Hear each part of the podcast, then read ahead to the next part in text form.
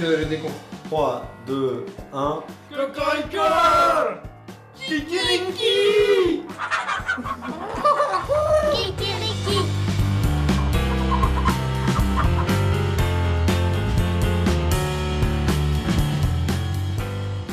Bonjour à tous, vous écoutez Kikiriki présenté par Elisa Mchin et Karina Kohan. Kikiriki c'est l'émission radiophonique, écologique, ludique, franco-germanique et aujourd'hui carbonique. Allez, c'est parti pour le thème du jour. Les coûts environnementaux et humains du charbon sont considérables. En 2012, les centrales américaines ont déversé plus de 36 000 litres d'arsenic, 30 000 de plomb et 1300 de mercure dans les cours d'eau du pays. Nucléaire à 50% en 2025 n'est pas réaliste, estime Nicolas Hulot. Pour la remplacer, il faudrait, selon lui, rouvrir des centrales à charbon. Euh, si on le fait aussi rapidement, il en reste quelques-unes très polluantes. Leur fermeture est d'ailleurs programmée en 2022. La 23e conférence sur le changement climatique se tient pour l'instant à Bonn, en Allemagne. Un appel à mettre fin à l'utilisation du charbon comme combustible pour la production d'électricité était lancé.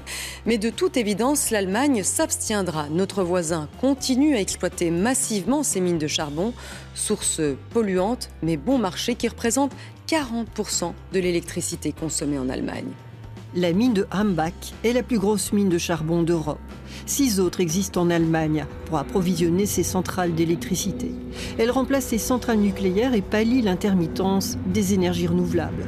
Mais elle cause aussi beaucoup de dégâts environnementaux. À l'heure du changement climatique et des belles déclarations d'intention sur les énergies vertes, bienvenue dans un monde de suie.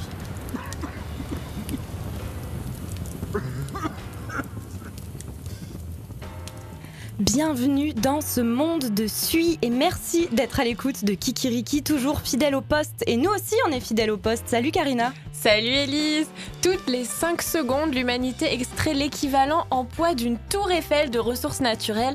Et nous, on va s'intéresser particulièrement à une ressource dont on consomme plus de 100 tonnes par seconde, le charbon. En allemand. Kohle. Hein? Kohle. Euh, oui, presque Google. Du charbon, on en parlera tout au long de l'émission avec Cécile Marchand des Amis de la Terre qui se joint à nous aujourd'hui. On parlera aussi forêt occupée, facture d'électricité, compte en banque, péchés environnementaux d'Édouard Philippe et clean coal parce que vous le valez bien.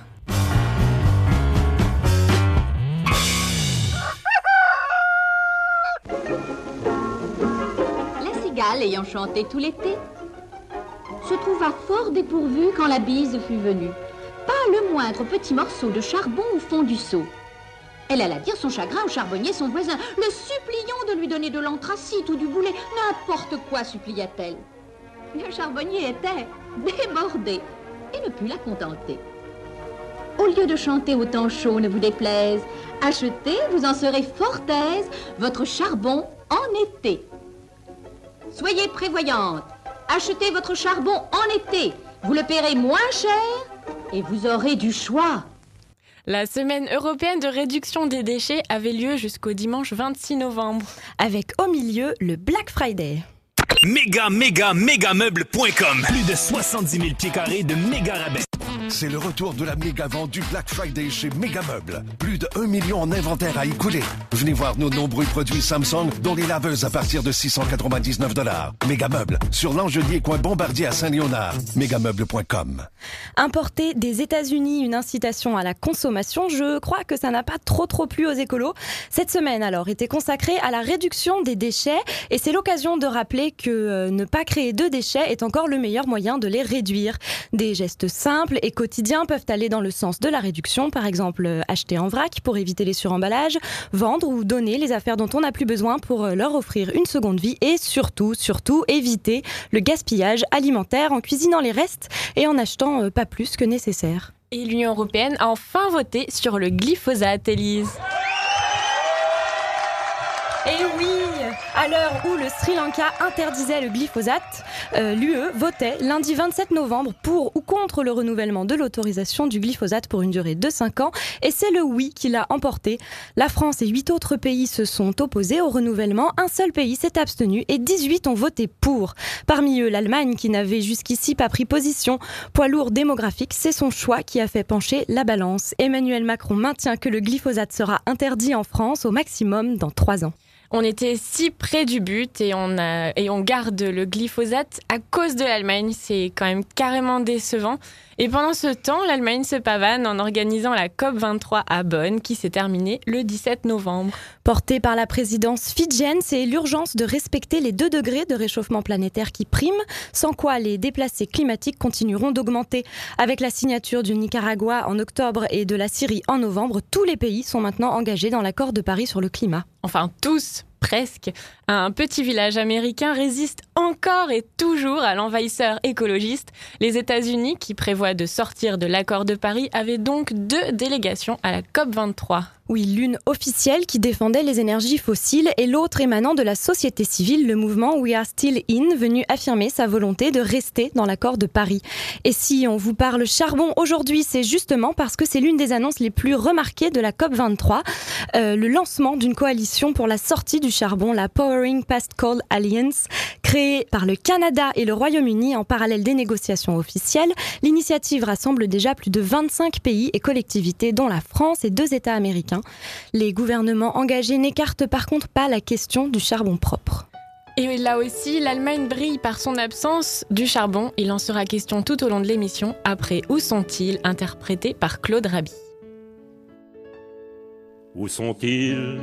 Toutes les compagnies de mineurs qui allaient sous terre faire ce dur labeur. Au pic, à la rivelaine, retirer le charbon. À l'abattage, au herchage, d'où qui sont. Où sont-ils les mineurs du grand saccage? À la boette, à frontail, à l'accrochage. Meneurs de chevaux, raccommodeurs porions Nos pères, nos hardis taillons dit d'où qui sont. Où sont-ils les rires des filles à gaillettes oubliant leur peine pour une amourette, au moulinage ouvrant comme les garçons, nos lampistes et leurs taillettes, d'où qui sont? Où sont-ils? Vous demanderont un jour vos gosses, les souvenirs des gens qui allaient à la fosse. Plus de chevalets, plus de terris et plus de corons. Vous vous la montrez aussi, dit où qui sont? Où sont-ils toutes les compagnies de mineurs? Forion, Galibot, Calin ou ingénieur? Lampistes, fils à gaillettes, chargeurs de charbon? Nos terris, nos mollets dits, d'où qui sont. Où sont-ils les bons jeunes de 12-13 ans? Au fond, pousseurs de wagonnets, les pieds en sang. Au jour, trieurs de cailloux et de bons charbons. Nos archères de Galibot, d'où qui sont? Ils sont rentrés dans la légende de notre siècle à la fosse, nos pères ont souffert, ont péri. Leur dure misère mérite qu'on les respecte. Conservons leurs chevalets et leurs terris.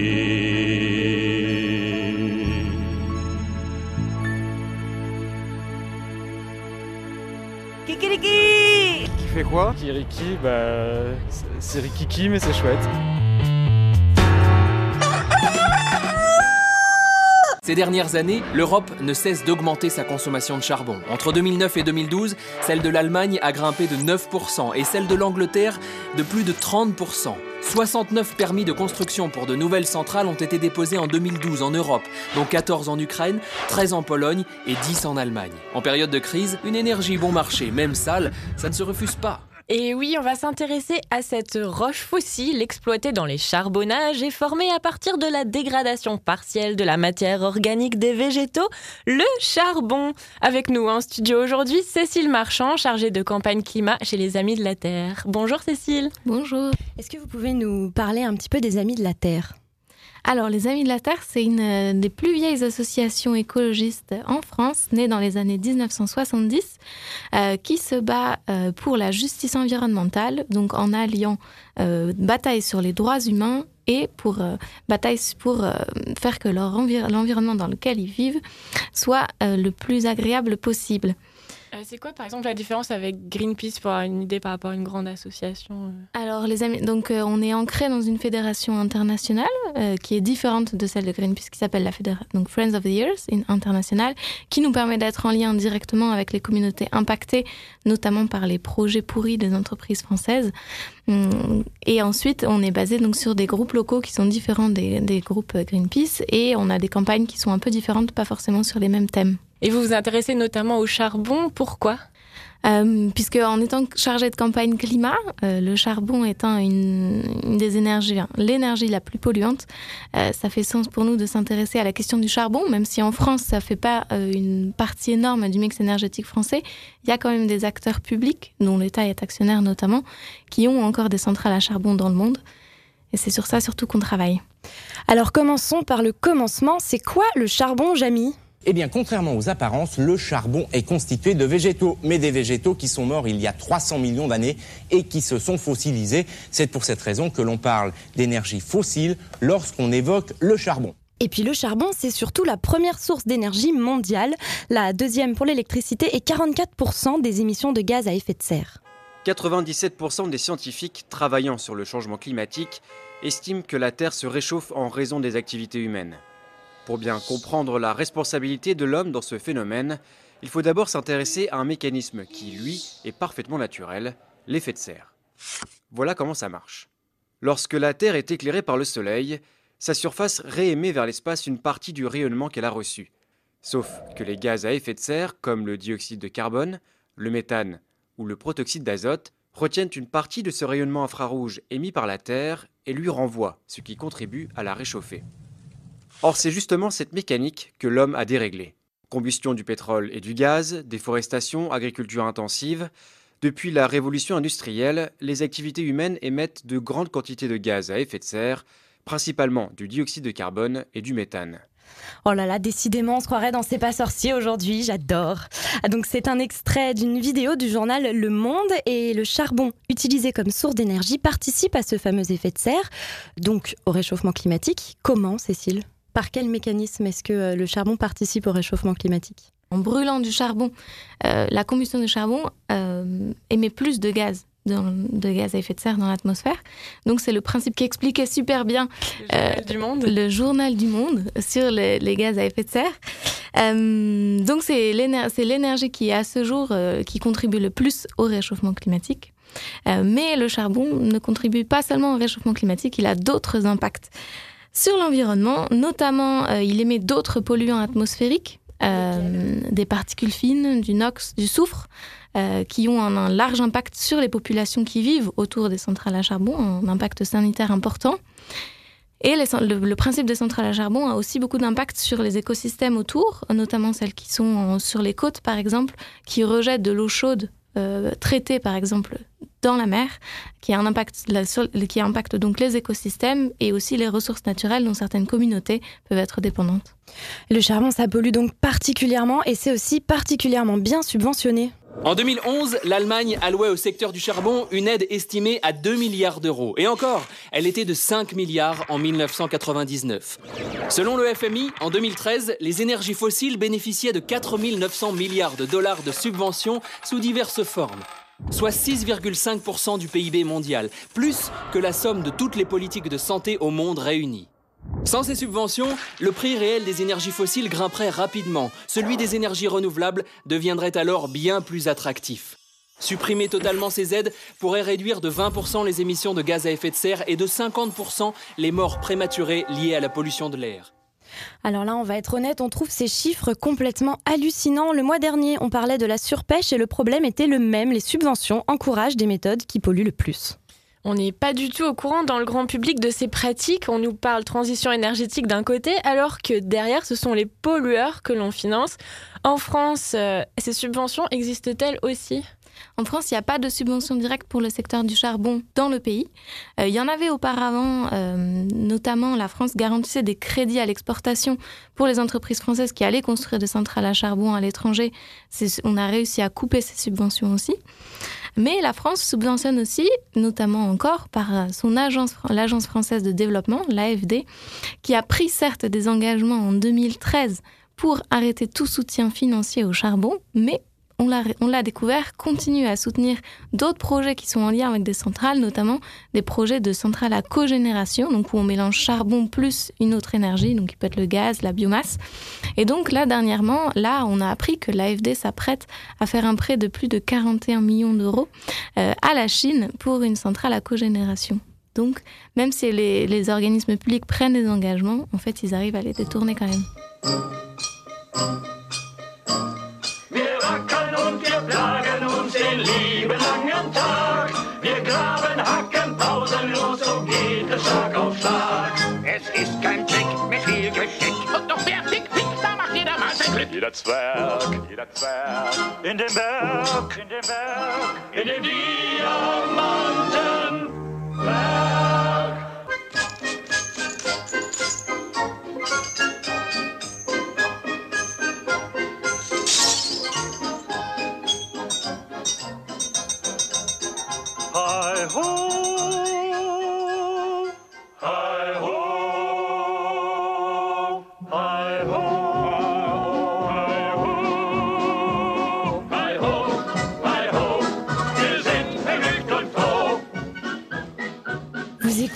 Kikiriki en compagnie euh, des petits nains de Blanche-Neige, mais en allemand. Et on parle aujourd'hui de notre dépendance au charbon. Marco Polo, de retour de Chine, racontait déjà qu'on s'y chauffait en faisant brûler des pierres noires. Mais pendant longtemps en Europe, on continue à n'utiliser que le bois et les réserves s'amoindrissent. Le charbon n'arrive réellement qu'au XVIIIe siècle avec la révolution industrielle et la machine à vapeur. Au début, on faisait comme on pouvait, à coups de pelle et de pioche. Quel travail Et je ne vous parle pas des risques d'explosion. Le contact est établi par batterie et voilà le beau charbon noir à notre disposition pour alimenter les usines, faire rouler les locomotives ou tout simplement pour assurer notre confort. Cueillette des grands dans l'arbre de carbone. Qu'importaient alors ces flammes nues, ces mains, ces torses nus, toute cette nudité devant un esprit d'aventure digne d'explorateur et qui prenait ses racines dans le plus pur courage? 1945, infatigable, le mineur se remet à l'ouvrage. Il s'agit maintenant de moderniser. La nation avait alors pris en main les destinées de cette industrie clé. Des centaines de milliers de travailleurs allaient désormais tendre leurs efforts vers un but unique, et comme il fallait toujours plus d'électricité, les centrales naissaient l'une après l'autre, produisant les kilowatts par milliard. Après la Première Guerre mondiale puis la Seconde, ce sont encore les mineurs qui se mobilisent pour relever l'industrie. On doit décidément beaucoup à ces gueules noires, comme on les appelle. La communauté européenne du charbon et de l'acier est la première réalisation concrète dans cette marche vers les États-Unis d'Europe. Bien, on ferme les yeux considère qu'il n'y a pas de problème et on va jusqu'au bout de la nuit comme ça. Ou bien au contraire, et c'est bien là, le choix du gouvernement, on limitera ces déficits, on relancera cette région et des activités nouvelles. Et progressivement, le nucléaire remplace le charbon. Aujourd'hui, il ne reste que 4 centrales à charbon en France et elles servent surtout lors des pics de consommation. Donc euh, en France, on n'est plus dépendant du charbon? Donc globalement, en France, au niveau national, on n'est plus dépendant du charbon. Et euh, quand on les, objets qu'on importe, par exemple, ils ont quand même été fabriqués avec du charbon. Ça dépend d'où ils viennent, euh, ça dépend des mix énergétiques euh, des pays d'où viennent nos produits, mais en Chine, on peut considérer qu'une large partie de l'électricité de Chine est produite à base de charbon. Donc euh, oui, en partie. Et ces centrales qui nous dépannent euh, en hiver lorsque le parc nucléaire ne suffit plus, comment euh, allons-nous combler ce manque une fois les centrales à charbon fermées? Alors, il se pose la question surtout sur les territoires qui, ont des centrales à charbon. Il ne se pose pas la question sur l'ensemble du système énergétique français. ensuite, ça pose la question la plus large de dans quel système énergétique on se projette et où on en sera en 2022, a priori, quand les centrales à charbon devront fermer. La question de l'intermittence, donc c'est assurer euh, la production énergétique quand euh, les renouvelables ne peuvent pas l'assurer, donc l'intermittence euh, quand le soleil ne brille pas ou quand le vent ne souffle pas, elle se pose Euh, après, aujourd'hui, on arrive de mieux en mieux à prédire euh, le comportement des énergies renouvelables et de mieux en mieux à le prévoir. Il y a des études qui ont été publiées aux États-Unis qui démontraient que euh, dans un système 100% renouvelable, sans nucléaire, sans charbon, sans gaz, sans système de capture qui sont aujourd'hui pas encore démontrés, on était capable d'avoir un système énergétique maîtrisé. En France, il n'y a plus tellement de centrales à charbon, mais à l'international, EDF continue de développer le charbon. EDF et Engie, euh, qui sont donc les deux grands énergéticiens français. Euh, même si euh, Engie a pris par exemple de, grands engagements, se présente comme leader de la transition énergétique euh, au niveau international, continue aujourd'hui d'ouvrir des centrales à charbon. Ils ont prévu d'en ouvrir de nouvelles l'année prochaine au Maroc et au Chili de nouvelles unités, même si d'un côté Engie revend un grand nombre d'actifs euh, charbon, donc un grand nombre de centrales. En fait, euh, il se, trouve que Engie enferme très peu des centrales. Et c'est surtout sur ça que nous, on bataille en disant non, mais pour que vraiment il y ait un impact sur le climat, il faut les fermer, ces centrales, et pas les revendre. Et lorsqu'en juillet, Nicolas Hulot annonce qu'il veut fermer les quatre centrales à charbon françaises d'ici à 2022, 2021 disait même Macron à Bonn, tout le monde ne saute pas de joie et la résistance ne vient pas de très loin, puisqu'Édouard Philippe s'opposait déjà à la même décision, annoncée cette fois-ci par Ségolène Royal sous le gouvernement précédent. Il disait, je cite, Cette mesure est le signe affligeant de la désinvolture dont fait preuve le gouvernement en la matière. Elle reflète également un profond mépris pour les salariés d'EDF et pour l'entreprise publique. Elle marque enfin une indifférence incompréhensible aux enjeux de développement économique et d'aménagement du territoire du Havre et de l'axe Seine. Il faut dire que l'ancien maire du Havre tient particulièrement à sa centrale dans laquelle 100 millions d'euros ont été investis pour mettre en place un système de captage de CO2. Alors Cécile Marchand, va-t-on pouvoir sortir du charbon pour 2022 Alors, il s'avère que le secteur du charbon en France, il concerne, euh, on peut dire, quand même peu d'emplois par rapport à d'autres à d'autres secteurs. À la louche, c'est environ 900 emplois directs. Après, il y a tous les emplois indirects qui y sont associés. Mais donc, si le gouvernement ne se montre pas capable de gérer la reconversion pour une poignée de centrales, euh, comment on va faire face au, nucléaire, comment on va faire euh, avec le secteur de l'automobile. Le gouvernement a annoncé plein de mesures hyper ambitieuses et il va falloir s'attaquer à ce sujet de comment fermer des centrales, comment gérer la transition des salariés pour exploiter leurs compétences individuelles mais collectives dans d'autres euh, secteurs. Donc, ou alors de- penser à des reconversions de sites. Mais il va falloir s'ab- s- il va falloir s'attaquer à cette question et ne faire que la repousser dans le temps et de pire en pire parce que ces questions, plus on les anticipe, mieux on les gère.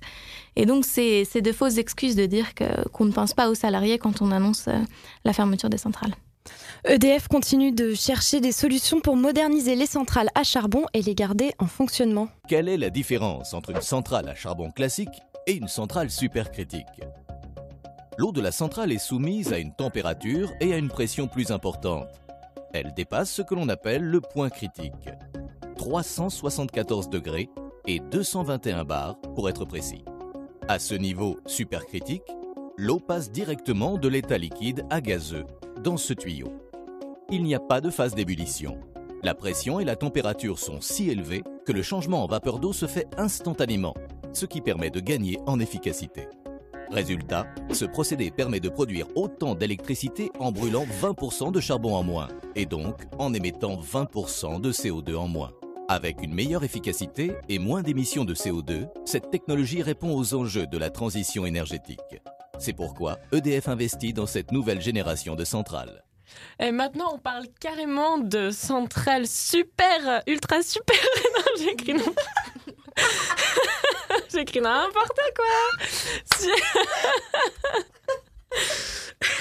Maintenant, on parle carrément de centrales ultra super critiques. Ultra super critical, c'est la même chose, mais en encore plus efficace. Ces centrales ultra modernes, qu'est-ce que ça vaut?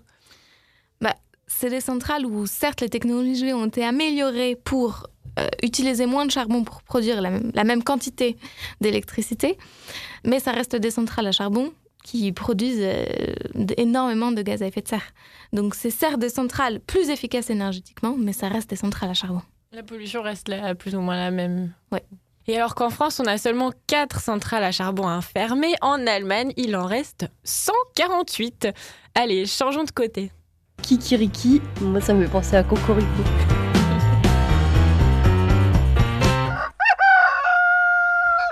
Faisons un petit saut derrière l'Alsace. Ça tombe bien, c'est la période des marchés de Noël. Arthur, les bagottes, mais il y a du charbon partout et oui, en Allemagne, il y a 148 centrales à charbon et aucune date de fermeture prévue. Le charbon y représente 40% du mix énergétique et contrairement à la France, on y trouve aussi des mines encore en activité. Des mines de lignite, une sorte de charbon dont l'Allemagne se place au premier rang mondial des producteurs. Là-bas, c'est le RWE, l'équivalent d'EDF, qui gère la majorité de la production d'électricité. Les mines à ciel ouvert du bassin minier Rénan vers Cologne, donc à deux pas de la COP23, sont la plus grosse source d'émissions de CO2 en Europe. Et parmi ces mines, on en trouve une particulièrement grande, la mine de Hambach, un énorme trou qu'on peut voir sur Google Maps. Pour la construire, on a baissé le niveau de la nappe phréatique, ce qui a des conséquences environnementales jusqu'en Hollande. Et la mine fait déjà 33 km, elle doit en atteindre 85. On a déjà détruit plusieurs villages pour creuser dessous, il reste la forêt que RWE ou en allemand RVE prévoit d'avoir rasé pour 2018. Pour l'éviter, une ZAD s'y est installée depuis 5 ans. Chaque année, le déboisement commence en octobre, mais cette année, RWE n'a pas pu commencer. Les Amis de la Terre ont porté plainte et la compagnie devait attendre la décision du tribunal. Le 21 novembre, la sentence est tombée, le déboisement peut reprendre et la police peut évacuer les zadistes. Un jour plus tard, dans le froid, la boue et la brume, et surtout malgré sa grippe, notre valeureux reporter Justus s'est enfoncé dans la forêt de Hambach à la recherche de ces squatteurs de l'extrême. Oui, et au début, Justus n'a trouvé personne. Et salut, salut. Euh, je suis sur le chemin qui mène euh, à la zone occupée. J'arrive plus à les joindre sur leur portable. Ça, ça fait une demi-heure que je sais. Mais euh, je crois que, que c'est encore bien lent. Je, je l'ai un peu sous-estimé. Je te tiens au courant.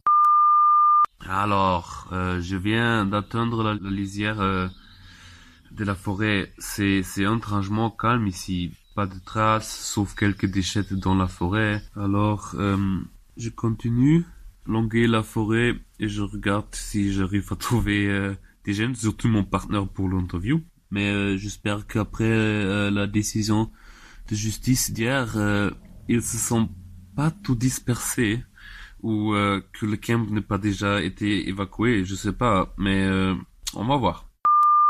Je suis pas sûr si on peut entendre, c'est bipolant, mais euh, ça ressemble un peu euh, à des engins de démolition, mais j'espère que c'est juste un camion qui recule. Je viens de croiser un jeune homme euh, chevelu, très sympathique sur son vélo. Il fait partie des occupants et il m'a dit que c'est plus très long. Je dois juste longuer trois chemins et quelques chambres, voilà. Euh, il a dit que euh, les bruits ne viennent pas de la démolition, mais euh, de l'extraction du carbone. Ok, j'ai trouvé le camp. C'est un mélange de vieux camping-cars, des caravanes. Il y a des, des maisons dans les arbres. Il y a des vieilles voitures. Euh, il y a des, des vieilles VW euh, combi. Mais c'est vraiment dans le truc du culte du monde ici. Alors Justus a longtemps longé la forêt, il a vu certains indices, un pull pendu à une branche, un camionneur qui le regarde bizarrement, et il a finalement trouvé le fameux camp du pré. 25e euh, novembre, 16h22, 23 en ce moment, dans le forêt Hambach, ou en allemand Hambacher Forst. Et euh, j'ai trouvé un jeune homme sympathique qui euh, acceptait que je l'interviewe. Tu veux dire salut à notre euh, auditeur et auditrice? Ja, hallo liebe Zuhörerinnen, ich bin Mira. Salut chers auditeurs, je suis Mira, j'habite depuis environ trois mois dans la forêt. La première fois que je suis venu ici, c'était il y a deux ans. À l'époque, tout était beaucoup plus petit. On n'a jamais été aussi grand que cette année. On a plus de 30 maisons dans les arbres. J'ai construit l'une d'entre elles. Je suis ici parce que je crois que c'est l'une des méthodes les plus efficaces, directes et honnêtes pour changer le monde et lutter contre les destructions et les injustices entre le monde globalisé du Nord et du Sud. Euh, est-ce que tu penses que c'est la seule lutte envisageable ou euh, est-ce qu'il y a d'autres voies plus effi euh, efficaces ou est-ce que vous, vous avez d'autres formes de lutte? Also, wir sind ja hier nicht nur und trinken Tee, sondern äh, Menschen sind hier von früh bis spät fleißig. Hmm, on n'est pas juste là à boire le thé. Hein. Les gens ici sont très actifs. Et pas seulement parce qu'on doit apporter l'eau dans des voitures vers nos camps, puis la transporter avec des brouettes dans la forêt, ce qui rend chaque activité du quotidien nettement plus difficile que dans le monde normal. On organise aussi beaucoup d'actions contre RWE. On lance des projets de recherche soutenus par le gouvernement. On fait beaucoup de travail pédagogique, du travail de réseau, de communication et plein d'autres choses. Tout ça fait partie de la lutte. Ici, on est au plus près du problème parce qu'on s'oppose pas que 2-3 jours, plutôt 365 jours par an. 65 Tage im Jahr. Euh, Mira, est-ce que tu peux euh, aussi me raconter euh, la vie dans le camp? Ich würde sagen, wir sind ein super diverses Umfeld. On est un groupe très diversifié, du retraité qui s'est déjà installé chez nous, dans une maison, dans un arbre, jusqu'aux élèves qui y passent le week-end. On est ouvert à tous. On a un idéal anarchiste et communiste, ce qui nous demande de déconstruire les hiérarchies dans notre auto-organisation, dans le partage des connaissances. On s'apprend tout, ce dont on a besoin, grimper, construire, cuisiner pour de grands groupes, trouver des denrées alimentaires. Ici, on a plein de choses à apprendre et plein de choses passionnantes et belles à vivre. Mais maintenant, la situation va devenir beaucoup plus désagréable et dangereuse avec l'évacuation et le déboisement. Hier, la Cour administrative de Cologne a décidé que RWE et la police avaient le droit d'évacuer votre camp euh, pour continuer euh, leur extraction. Et euh, comment comptez-vous gérer euh, cette situation? Die meisten von uns hier hat das Urteil nicht sonderlich überrascht. On n'était pas vraiment surpris par la décision. Il y a trop d'argent en jeu. Si on est là depuis 4 à 5 ans, c'est que toutes les procédures conventionnelles n'ont rien donné, malgré l'importance de ce thème. Aussi peu au niveau local que national. Notre stratégie va être très diversifiée. On va construire des maisons dans les arbres, peut-être des grosses, jusqu'à 15 personnes. On va bloquer des infrastructures, les véhicules de défrichage. On va construire des tranchées, chercher des barricades. On va chercher plein de monde pour qu'ils soient témoins des destructions. On veut que le monde entier voit comment le soi-disant champion du climat allemand fait des choses particulièrement sales à 60 km de la conférence pour le climat, ici à Bonn. Qu'est-ce que devrait faire RWE pour euh, que vous puissiez travailler ensemble euh, et parler contre l'autre? Puh. Wir kommen hier aus einer sehr Kapitalismus und damit generell On vient d'un mouvement très critique envers le capitalisme et du coup envers la hiérarchie et les multinationales. Ce qu'on préférerait, ce serait que RWE et les multinationales, comme RWE, qui fonctionnent selon la, selon la logique de la maximisation des profits, se réorganisent vers de nouvelles priorités. Peut-être un objectif plus réaliste serait qu'ils changent aujourd'hui, maintenant, pour des énergies renouvelables, décentralisées, et qu'ils aillent plus vers la protection de l'environnement, des hommes et la justice climatique. Nous pensons qu'une multinationale avec une telle concurrence ne peut pas respecter ces valeurs, c'est pourquoi nous critiquons toute la structure. Est-ce que vous avez l'impression de faire changer les choses? Je pense qu'on est une pierre de construction importante dans le fait de vivre et de construire des alternatives qui s'opposent à la destruction des habitats. Je pense qu'en termes médiatiques, en termes de dommages financiers pour RWE, de prolongation des défrichages et de l'extraction du charbon, qu'on atteint des choses, nous et les groupes comme les nôtres. Allez-vous appeler à manifester? On m'a lancé un appel très large, dans des langues et des pays différents. On est ouvert à tous, des écoliers aux retraités, des radicaux aux plus modérés. Und vielleicht eher kre- auch kreativ und bunt sind. Qu'est-ce que tu euh, souhaiterais du gouvernement régional ou national? Oh, ich würde mir zum Wohle Pour le bien des gens ici qui vivent près des mines de lignite et y travaillent, et aussi pour toutes les personnes touchées à travers le monde par le changement climatique, je souhaiterais que les gouvernements réfléchissent à des concepts pour réorienter toutes les personnes qui perdent leur travail à cause de la sortie des énergies fossiles. C'est-à-dire des formations, des compensations, tout en gardant une ligne très dure contre les émissions de CO2 et les multinationales comme RWE orientées vers le profit, qui n'ont aucun scrupule à se clé- déclarer en faillite et à se reconstituer pour éviter de payer des- les coûts externes. C'est très clair. Merci pour euh, l'interview et euh, merci beaucoup euh, pour ton temps. Alors, euh, So. Maintenant, je rentre de mon interview. C'était très beau, très amusant. Le camp est incroyable. Il s'appelle euh, La Gaule. Et euh, moi, moi, ça euh, ressemble vraiment au village gaulois. Tout est très improvisé. La nuit est en train de tomber très euh, vite ici. Je vais rentrer rapidement avant de me perdre, perdre dans euh, la forêt. Il reste une sacrée marche. Merci tous. Pour rester informé ou suivre la situation dans la forêt en direct, rendez-vous sur le site hambacherforst.org, H-A-M-B-A-C-H-E-R-F-O-R-S-T. Et pour les aider, vous pouvez aussi passer les voir, écrire des lettres, envoyer des colis alimentaires ou parler autour de vous de ce petit village gaulois. Samedi, Justus m'a informé d'une bonne nouvelle.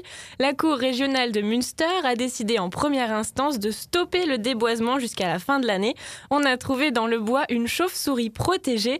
Il faut maintenant déterminer si la zone doit être classée par la directive Habitat. Youpi L'Allemagne ne participe pas à la coalition pour la sortie du charbon créé lors de la COP23 et risque de rater ses objectifs climatiques. Que se passe-t-il? Pourquoi le charbon continue d'être si important en Allemagne alors que les énergies renouvelables n'y coûtent pas plus cher que les énergies conventionnelles, Cécile? Imaginez qu'on propose à la France de rentrer dans une alliance euh, pour la sortie du nucléaire. Est-ce qu'elle y serait? Vous voyez un peu le parallèle. Euh, le charbon en Allemagne, c'est un peu comme le nucléaire en France euh, et tout ce qui va avec. Donc, euh, c'est une énergie sur laquelle on s'est appuyé pendant des années, donc où plein de mécanismes y sont, y sont associés. C'est de nombreux emplois. Et là, une réelle question sociale et une grosse, grosse question de qu'est-ce qu'on fait de, de tous ces emplois directs et indirects. Et aussi un super lobby super puissant qui a ses porteuses d'entrée au gouvernement, dans les syndicats, un peu partout. Et il faudrait en fait que l'Allemagne divise par deux sa production de charbon pour au moins tenir ses engagements climatiques. Herr Ober! Was ist? Herr Ober! Was ist? Herr Ober! Was ist? Bitte zahlen! Aha, Herr Ober! was ist? Bitte zahlen! Bin schon da. Herr Ober! Zahlen! Bin schon hier. Was haben Sie gehabt? Eine Wurst und ein Glas Bier! Herr Ober! Was ist? Leide Qualen! Aha, Herr Ober! warum? Wegen dem Zahlen! Sie da. Womit soll ich zahlen? Mit Zaster Kohle Geld. Oje! Was heißt das? Dass mir die Kohle fehlt! Oh, oh, oh, wo ist die Kohle? Wo ist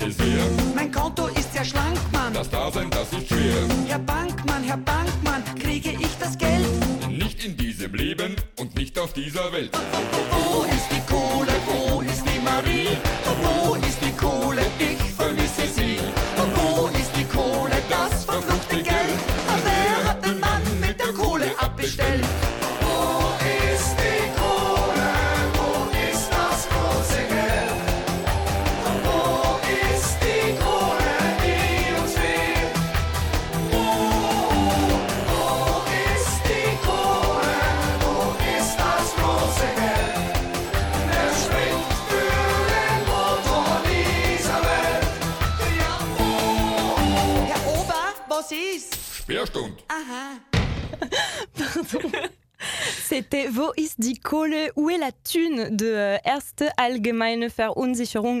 Il y a un jeu de mots en fait, parce que Kohle ça veut dire thune et charbon en allemand. On n'est pas parti si loin que ça euh, pour cette musique. Sortons un instant de l'obscurité des mines et des centrales à charbon, aérons-nous l'esprit, je vous emmène tremper vos petits pieds dans l'eau tiède.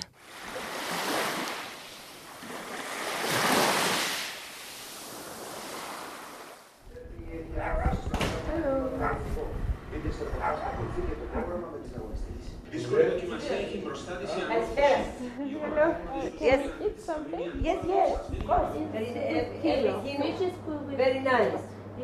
Very fresh. Calamari. Prawns? You have octopus? Yes, octopus. Prawns. Je me sens que j'ai trop mangé, alors euh, j'ose pas imaginer toi comment t'as trop mangé. Moi, je vais pas manger à midi, hein, par contre. Ah, moi non plus, je pense pas. Quoique, on verra à midi. Dans 400 mètres, au rond-point, prendre la troisième sortie sur lambda, epsilon, oméga, phi, omicron, rho, omicron, sigma, alpha, theta, eta, nu, oméga, nu. Troisième sortie, enfin.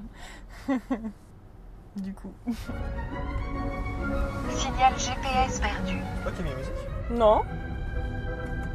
J'ai appuyé là-dessus, ça lance la musique. που κυκλοφορεί με το όμικρον. Η Έλληνα Θεοδότου σε μία από τις σπάνιες συνεντεύξεις της Ο Στερόπουλος δεν ξέρω αν μπορεί να επαναφέρει και το Ρόμπερτς στο παίξει με τρία γκάρλες. Ακόμα και στο φεστιβάλ σε κάλεσαν στις κάνες Με τις παινιές σου γλέντισαν όλες οι Παριζιάνες Alors, c'est plus Martine à la ferme, c'est Karina en vacances. Et c'était pas la Grèce, mais une petite île vers la Turquie. La dernière d'Europe avec une capitale coupée en deux par un mur, comme l'était Berlin. Et donc, Karina vous a embarqué euh, à Chypre. Et bien loin, bien, bien loin de Chypre, que fabriquent nos amis politiques? Moi, président de la République, je ne veux pas d'écologie punitive. Les moyens donnés à l'agriculture biologique sont complètement insuffisants. Il s'agit de donner une voix à la planète, c'est pas un problème de droite ou de gauche. Notre maison brûle. Et nous regardons ailleurs. C'était le grand jour, les oies se sont lustrées les plumes, les dindons glougloutaient d'impatience, les palmipèdes se réordonnaient la coiffe et les faisant préparer leur brushing. En France comme en Allemagne, tous se sont réunis pour la grande messe de l'écologie, le festival de la protection de l'Arctique, j'ai nommé la COP 23. Mais ce qui est surtout intéressant, c'est ce qu'il se passe en France et en Allemagne pendant la COP 23. Un peu plus décevant, je propose un petit point. Comment? Euh, Vous me permettez Hulot. Hulot. Pendant que Macron proposait de financer le GIEC, les experts du climat avec des fonds européens et non plus américains, Nicolas Hulot continuait d'avaler des couleuvres. La France renonce à son objectif de réduire le nucléaire de 50% d'ici 2025. Après réflexion, ce n'est plus possible. Selon Hulot, si on veut s'acharner sur cette date, il faudrait même rouvrir des centrales thermiques. Pour l'association Negawatt, qui en est à son quatrième scénario de sortie du nucléaire, il est pourtant possible de tenir l'objectif sans augmenter les émissions de gaz à effet de serre, en maîtrisant mieux notre consommation et en développant les énergies renouvelables. La priorité ne devrait pas être de différer l'objectif, mais d'accélérer les actions pour y parvenir, s'insurge Yves Marignac, porte-parole de l'association. Avec les tentatives d'Édouard Philippe pour sauver la centrale à charbon du Havre, le budget 2018 finalement moins vert que prévu, et les reculs de la loi sur les hydrocarbures où finalement exploiter les hydrocarbures reste possible en vue d'atteindre l'équilibre économique, ça fait beaucoup de couleuvres à avaler quand même. Aie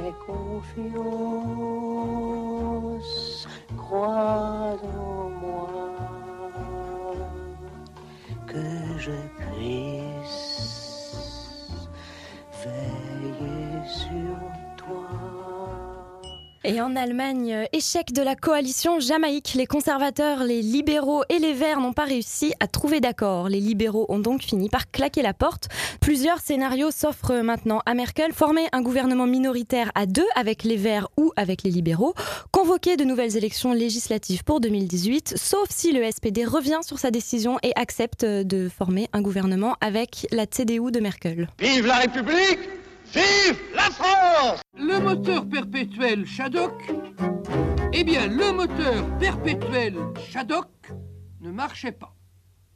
Eh non, car l'énergie donnée par le Shadok qui descendait était entièrement dépensée par le Shadok qui remontait. De sorte qu'il n'en restait plus du tout pour faire marcher la machine à pomper. Les Shadokos le disaient bien. On ne sortira jamais de la mécanique plus d'énergie qu'on lui en a donnée. Rien ne se crée. Tel est notre premier, premier principe. Mais il sortira toujours de la mécanique toute l'énergie qu'on lui a donnée. Rien ne se perd. Tel est notre second, premier principe. Et comme je suis pas sûre que les Shadok arrivent à nous sauver, c'est ta mission, Karina. Comme à la fin de chaque émission, tu nous proposes des solutions pour sauver le monde. Et Élise, je vais te parler d'un projet sans sas autour d'une idée. L'énergie la moins polluante, c'est en... c'est super sans sas. L'énergie la moins polluante, c'est encore celle que l'on ne consomme pas. Et on en parlait déjà brièvement dans le Kikiriki sur les nucléaires, rappelez-vous. Êtes-vous une famille à énergie positive? Le défi famille à énergie positive consiste à réduire ses consommations d'énergie et d'eau par rapport à l'hiver précédent en effectuant des éco-gestes. Les foyers qui participent euh, au défi vont pouvoir relever leur consommation euh, d'énergie et d'eau grâce à un site internet. Et tout au long du défi, une mallette avec des outils euh, spécifiques qui vont pouvoir les aider à mesurer leur progrès. Depuis 2008, plus de 30 000 groupes se sont ainsi inscrits sur familleaénergiepositive.fr et ont économisé en moyenne 260 euros par an. Pour les aider, le site a publié une liste de 100 éco-gestes, parmi lesquels installer des rideaux épais, fermer les portes, baisser le chauffage, régler le chauffe-eau entre 55 et 60 degrés, bannir le sèche-linge, vérifier la température du réfrigérateur et du congélateur, et mon préféré, les multiprises pour pouvoir éteindre vraiment les appareils en veille. Et si on veut avoir un impact plus grand, on peut aussi éviter les banques ou les assurances qui financent le charbon à l'international. Supprimer ces aides, ça serait 20% de gaz à effet de serre en moins. Cécile Marchand, les banques françaises financent encore les énergies fossiles. Les Amis de la Terre sortent d'ailleurs un rapport sur le sujet. Effectivement, on sort un rapport le 11 décembre, la veille de l'incroyable sommet du président Macron sur la finance et le climat, qui montre que au niveau des banques françaises, il reste encore beaucoup de travail euh, si elles veulent vraiment désinvestir du secteur du charbon. Certes, il y a de premières annonces qui ont encore été faites, mais à ce jour, il faut que les banques françaises arrêtent de financer des entreprises qui continuent de développer le charbon, puisqu'elles se sont engagées à arrêter de soutenir ce genre de projet. Donc pourquoi soutenir les entreprises qui développent elles-mêmes ces projets derrière?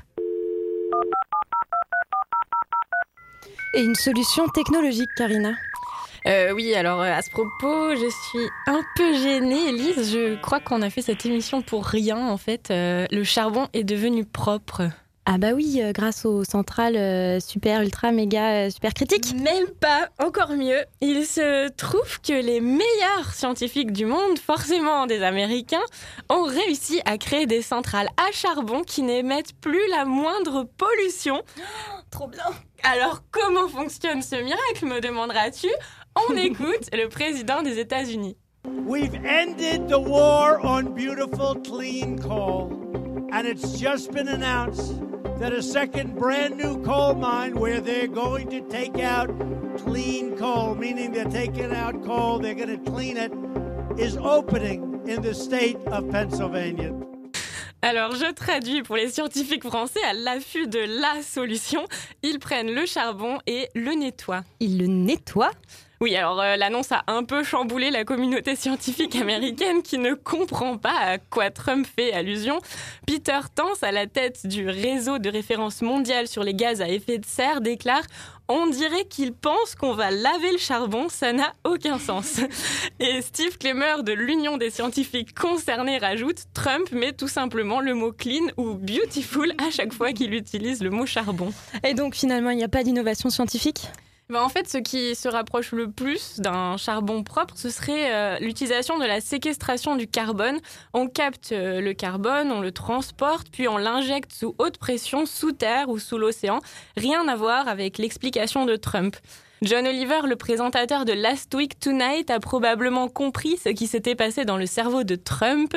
Il explique ce qui est le plus probable, c'est que le président pense qu'il suffit de frotter du charbon avec une bonne vieille éponge. Coal is coming back. Clean coal is coming back. 100%. The only coal we give is coal to China. Do you think they clean the coal? Believe me, they don't. Donald Trump loves clean coal. I love clean coal. Obama has decimated the coal industry, decimated it. And we're going to bring the coal industry back, folks. We're going to bring it back. Alors, Cécile Marchand, est-ce que ça existe le charbon propre, le clean coal non, bah déjà la façon dont vous l'avez présenté montre un peu que c'est un énorme argument politique pour Trump pour justifier sa volonté de remettre en route les centrales à charbon.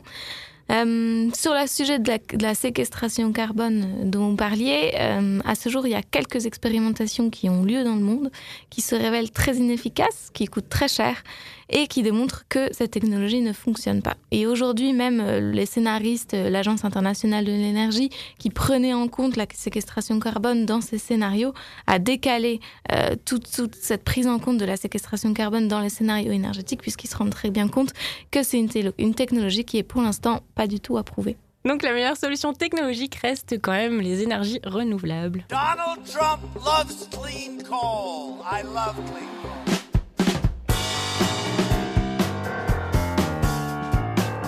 Merci Cécile Marchand. Je rappelle que vous êtes chargée de campagne climat et acteur public euh, pour les Amis de la Terre. Et merci à Justus Valbert. Euh, avec son grand courage, il est taillé dans la forêt pour nous. Johannes Bauer et Raphaël Belan à la technique. Si vous êtes arrivé jusque-là, c'est que l'émission vous plaît. Enfin, on espère. Alors aidez-nous à nous faire connaître, partagez-la autour de vous, encouragez-nous, suivez-nous sur nos comptes Twitter ou Facebook. Kikiriki, le podcast, ça s'écrit K-I-K-E-R-I-K-I. Il y a une petite feinte. Ce magazine environnement a été réalisé avec de l'électricité renouvelable à pied, à vélo et en transport en commun. Les journalistes ont été nourris localement, sans colorants, pesticides ni conservateurs. Salut à tous et à bientôt dans...